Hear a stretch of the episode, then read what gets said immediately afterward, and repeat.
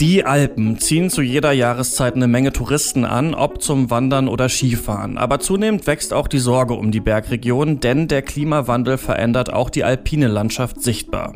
Zum einen ist er in den Alpen spürbar durch Erdrutsche und schwindende Gletscher, zum anderen bietet es sich aber auch an, dort über das Klima zu forschen. Zum Beispiel auf Deutschlands höchstgelegener Forschungsstation auf der Zugspitze. Was Wissenschaftler da erforschen, das hat Juliane Neubauer herausgefunden. Mission Energiewende, der Detektor FM Podcast zum Klimawandel und neuen Energielösungen in Deutschland. Eine Kooperation mit dem Ökostromanbieter Lichtblick und dem WWF. Ich wünsche euch noch einen schönen Tag. Aussteigen wir Fahrtrichtung rechts. Schöner Tag für euch. Hallo Juliane, wo steigst du da gerade aus?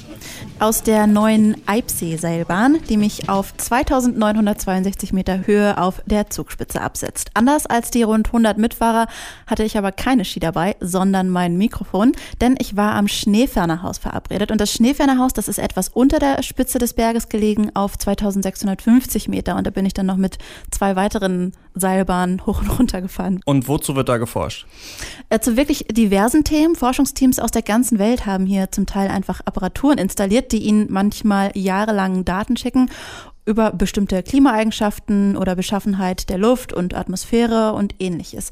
Und gleich im Eingangsbereich hängt äh, zum Beispiel eine Grafik vom Deutschen Wetterdienst, der hier seit Jahrzehnten Werte misst und die hat eine eindeutige Aussage über den Klimawandel, findet Geophysiker Till Rehm, der auf dem Schneefernerhaus arbeitet. Seit Mitte der 80er Jahre habe ich nur vier Jahre, die unterdurchschnittlich sind. Der Rest ist deutlich über dem Durchschnitt und vor allen Dingen alle Rekordjahre sind da in die letzten zehn Jahren. Also da brauche ich keine statistischen äh, Tools, um zu sehen, dass sie da irgendwas tut. Und sichtbar ist das auch an dem Schneeferner Gletscher. In Sichtweite der Forschungsstation liegt er. Zumindest wenn er im Sommer dann schneefrei ist, ist er sichtbar. Einer von fünf Gletschern in Deutschland übrigens. Und zwei davon sind eben auf der Zugspitze. Dem an der Nordwand, dem, dem geht's wohl ganz gut. Der Schneeferner Gletscher ist allerdings seit den 70er Jahren fast jeden Sommer schneefrei und schrumpft immer weiter zusammen und sieht mittlerweile wirklich aus wie so ein schwarzer Drecklappen, der da auf dem Berg liegt. Mhm. Denn darin sammelt sich seit Jahrzehnten der Schmutz aus der Umgebung, Abgase von Pistenraupen und Abrieb von Reifen und ähnliches. Und die Wissenschaftler, die sprechen hier von Toteis, weil der Gletscher sich auch nicht mehr erholen wird. Im Gegenteil, er wird vermutlich in wenigen Jahrzehnten ganz verschwunden sein. Okay, also die Klimaveränderungen sind auch schon von dieser Forschungsstation auszusehen. Inwiefern spielen die denn für die Wissenschaftler auf der Forschungsstation noch eine Rolle? Gehen wir mal von den sichtbaren Klimabeteiligten zu den weniger sichtbaren, dem Wasserdampf in der Luft. Was die wenigsten wissen, ist, dass der für zwei Drittel des gesamten Treibhauseffekts zuständig ist. Und durch die globale Erwärmung um mittlerweile fast zwei Grad verdampft natürlich noch mehr Wasser aus dem Meer. Und dieser steigende atmosphärische Wasserdampf fördert wiederum den Treibhauseffekt weiter. Und um das besser zu verstehen und Prognosen treffen zu können, hat Nanophysiker Hannes Vogelmann einen speziellen Laser entwickelt und den habe ich mir in seinem Labor angesehen.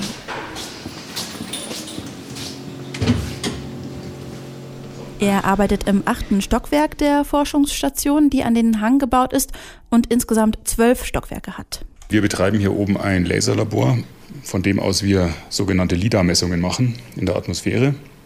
Das ist sowas ähnliches wie ein Radar, bloß dass man mit Laserstrahlung arbeitet und nicht mit Radiowellen oder mit Mikrowellen.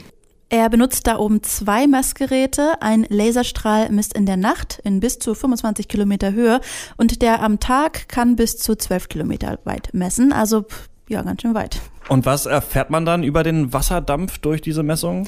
Also man erfährt zum einen, wie viel Wasserdampf in der Atmosphäre gerade vorhanden ist und wie er sich in der Atmosphäre bewegt. Das Problem ist, dass mit Zunahme des Wasserdampfes die Strahlung von der Sonne quasi nicht wieder von der Erde abgegeben werden kann. Und das hat mit Infrarot und Reflexion zu tun und ist wirklich kompliziert und komplex. Aber Hannes Vogelmann hat hier eine leichte, verständliche Metapher parat. Das muss man sich ungefähr so vorstellen, wie wenn man im Bett liegt und hat eine Bettdecke drüber. Und wenn es jetzt sehr kalt ist im Schlafzimmer, dann würde man sich vielleicht noch eine Wolldecke oben drüber legen. Obwohl man die Wolldecke ja außen drauf legt, wird es trotzdem unten wärmer im Bett. So ungefähr ist das. Vogelmann möchte herausfinden, wie warm es bei uns werden könnte unter der Decke und es klingt zugegebenermaßen etwas beunruhigend. Wenn es jetzt wärmer wird durch menschliche Aktivitäten, also sprich durch Emission von CO2, dann verdunstet aufgrund dieser Erwärmung natürlich mehr Wasser von den Meeresoberflächen. Dieses zusätzliche Wasser kann jetzt natürlich auch unter Umständen, das untersuchen wir eben, in die großen Höhen gelangen, wo das Klima sehr empfindlich darauf reagiert und eben zusätzliche Erwärmung produzieren. Das heißt, da kann eine, gefährliche Schraube gedreht werden. Und um diese Entwicklung frühzeitig und gut verstehen zu können, hofft Vogelmann noch weitere Stationen für seine Aufzeichnung aufbauen zu können, zum Beispiel in der Arktis und dem Indischen Ozean, denn dann kann er die Bewegung besser nachvollziehen. Okay, und warum ist der überhaupt auf der Zugspitze? Weil er von dort aus näher an der Atmosphäre ist, also quasi an der Wolldecke, die wärmend ähm, über uns liegt. Kommen wir nochmal auf den Boden der Alpen zurück und sprechen über die bereits erfolgte Erwärmung. Die hattest du ja schon eingangs beschrieben. Was macht das denn noch mit den Bergen, vielleicht mal abgesehen von diesem toten Gletscher an der Zugspitze? Bestimmt hast du schon vom Permafrost in den Alpen gehört. Das ist quasi dauerhaft gefrorener Boden, anders als Gletscher, für uns nicht sichtbar, denn es versteckt sich im Gestein und hält es wie Leim zusammen. Und wo es sich durch die Klimaerwärmung auflöst, brechen teilweise schon die Berge auseinander, erklärt Tobias Hipp vom Deutschen Alpenverband. Zudem bin ich nämlich auch noch gefahren nach München. Für ein Beispiel ist unsere Hütte, das Hochwildehaus im Ötztal, wo Permafrost das Fundament instabil ähm, geworden ist durch die warmen Temperaturen. Die ist momentan geschlossen. Dann gibt es also viele, viele Zustiegswege in den Ötztalern, Stubaier Alpen, die durch, das, durch den Rückgang vom Eis nicht mehr begehbar sind oder mit erhöhter Gefahr für den Bergsteiger begehbar sind. Auch die Frostzyklen, die wir ja in den letzten Monaten in ganz Deutschland erlebt haben, also Frost, dann wieder warm, dann wieder Frost, ähm, hat negative Auswirkungen auf die Alpen, auch so wie die Extremniederschläge, hat Hipp mir erklärt. Das ist eben für den Permafrost und das Gestein einfach nicht so gut und da der Deutsche Alpenverband als Schnittstelle von Bergsport und Klimaschutz ja seit 150 Jahren schon aktiv ist, versuchen sie bei ihren Mitgliedern auch zu sensibilisieren, sagt er. Wir versuchen unsere Hütten so möglich autark wie nur möglich im Hochgebirge zu bewirtschaften. Also Solaranlagen, Biogasanlagen, ähm, ordentliche Kläranlagen. Versuchen also nicht den Heli hochzuschicken mit, mit äh, Diesel aus dem Tal.